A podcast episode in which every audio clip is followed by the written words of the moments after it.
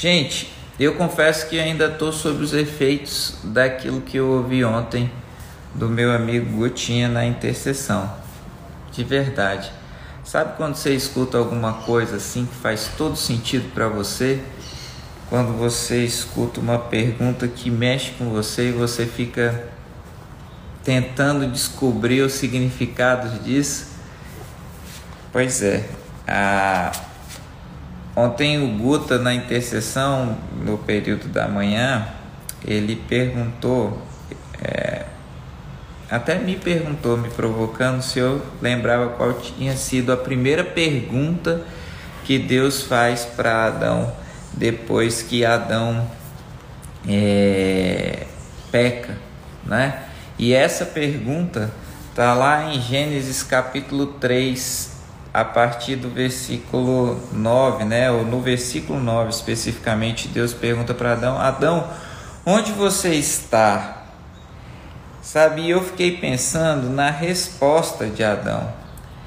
Ah, mais do que na pergunta de Deus, ou tanto quanto na pergunta de Deus, eu fiquei pensando na resposta de Adão. E Adão diz no capítulo 3, versículo 10: Eu ouvi os teus passos no jardim e fiquei com medo, porque estava nu, por isso me escondi.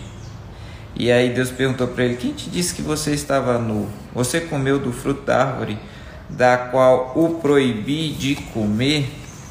Sabe, eu acho que essa esse sentimento nosso de inadequação, esse sentimento de escassez, esse sentimento de ausência que Adão manifesta aqui, que Adão expressa aqui, é o sentimento realmente que toma conta de nós quando a gente foge, quando a gente é, deixa a presença de Deus.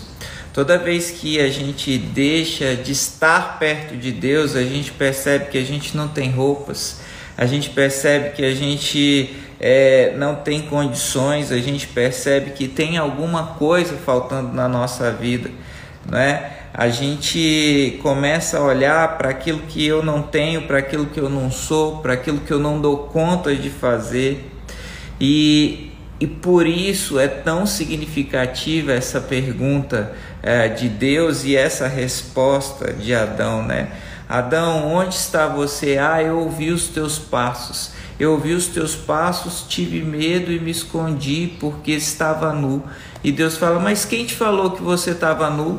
Quem falou para você que você não tinha roupas, né? Quem colocou no seu coração esse sentimento ou essa percepção da falta, essa percepção da escassez, essa percepção da ausência, né?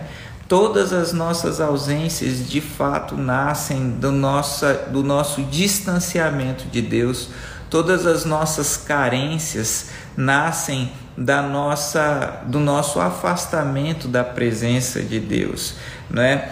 Quando a gente está com Deus, a gente não se sente devedor. Quando a gente está com Deus, a gente não se sente menos. Quando a gente está com Deus, a gente não sente falta de nada, de fato, porque a presença de Deus supre, sabe? A gente acha que não há perdão, a gente acha que Deus não se importa, que Deus não se lembra, que Deus não quer, ou que a gente acha que Ele pensa que não vale a pena, porque a gente se esconde dele, né? A quem cria essa, esses sentimentos dentro de nós é o pecado, é de fato uh, o diabo, é de fato o distanciamento de Deus, né? E é como se Deus falasse para Adão: Adão, isso só aconteceu porque você deixou de olhar para mim. Adão, isso só aconteceu porque você esqueceu, Adão, que eu sou a providência. Sabe, quando você tirou o foco de mim, quando você tirou os olhos de mim, Adão, você começou a olhar para você mesmo e quando a gente olha para a gente mesmo, a gente vê que nós não somos suficientes. A gente vê que nós não somos o bastante, a gente vê que nós não temos tudo aquilo que a gente precisa para suprir as nossas necessidades.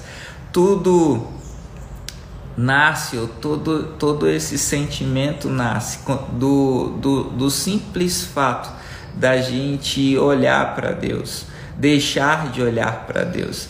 É, engraçado isso, né?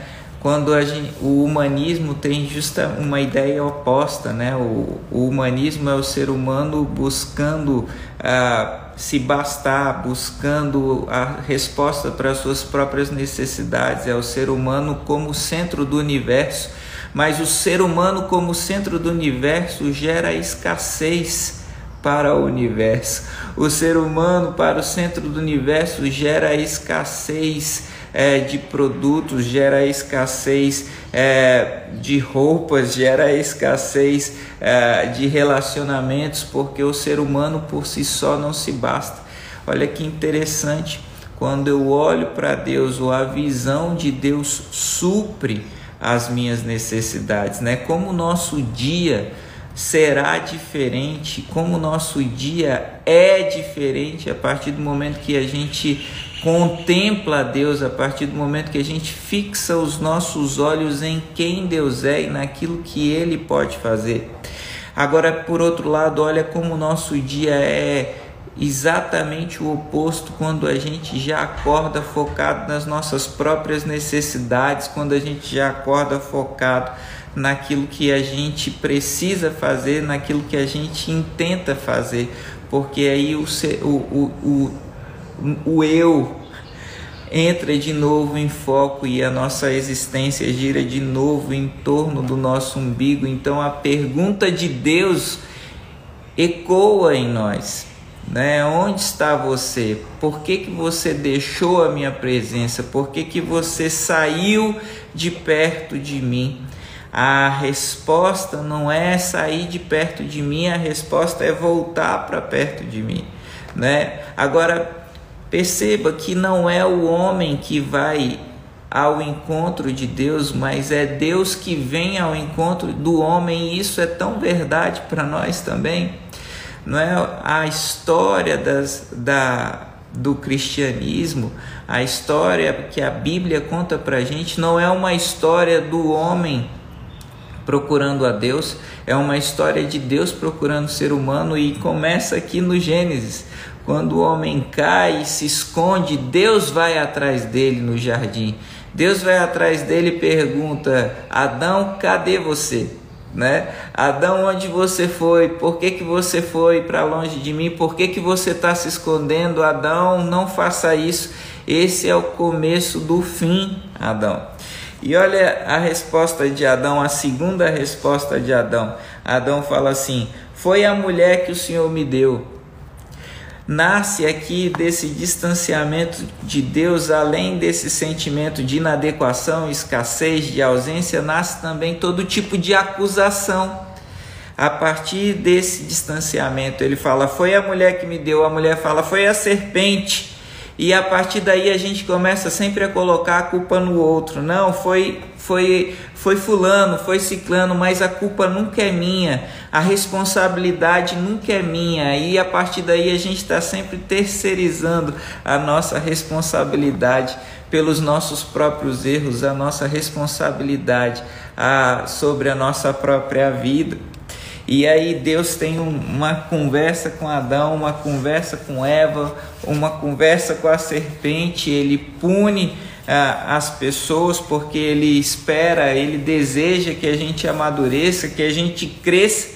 Mas olha que coisa interessante, mesmo chateado, imagina aqui Deus com o ser humano, né? Se é que a gente pode lançar em Deus um sentimento tão próprio de nós seres humanos, né? Isso a teologia chama de antropologia antropomorfismo, que é dar forma de homem a Deus, mas mesmo no auge, vamos colocar assim, da chateação dele, como se algo pudesse surpreender a Deus e não pode, né? Deus provê o ser humano.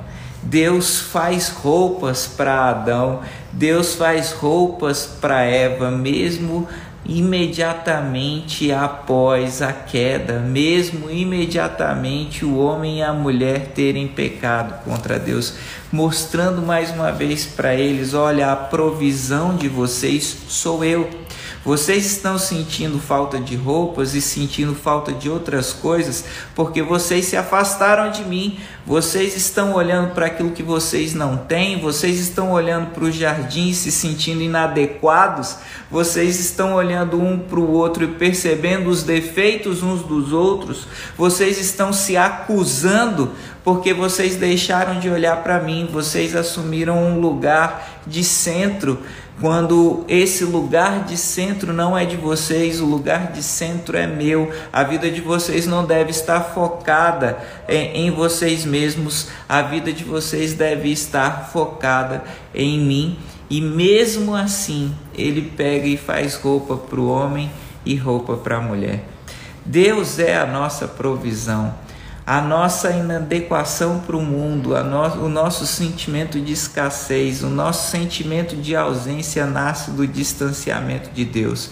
Se você olhar para Deus hoje, se você se aproximar de Deus hoje, se você fizer de Deus a sua prioridade hoje, eu tenho certeza de que os sentimentos de ausência, inadequação, escassez, as acusações dos homens, aquilo que você acha que você não pode, aquilo que você acha que você não dá conta, vão ser transformados pela presença do Senhor, porque a presença dele é aquilo que supre as nossas necessidades, é a única coisa que supre as nossas necessidades, né? Uma visão grande ou uma visão acertada de Deus supre, o transforma um milhão de problemas. E da mesma forma, uma visão menor de Deus, uma visão de um Deus é, é, é, é ao, conforme o meu modelo, faz com que eu enxergue um milhão, um bilhão de problemas. Então, guarda isso na sua mente. Se você tiver uma visão adequada de Deus, se você tiver proximidade de Deus hoje na sua vida, um milhão de problemas poderá ser resolvido. Da mesma forma, se você tiver uma visão menor de Deus hoje, um distanciamento maior dele hoje, um milhão de problemas aparecerão pelo simples fato de você estar olhando para o lugar errado. Que Deus abençoe o seu dia, coloque os seus olhos nele, force os seus olhos a olharem para ele, porque nele está a nossa provisão, nele está a solução para os nossos problemas. Um dia abençoado para você, viu, gente? Um abraço, muito bom ter vocês aqui.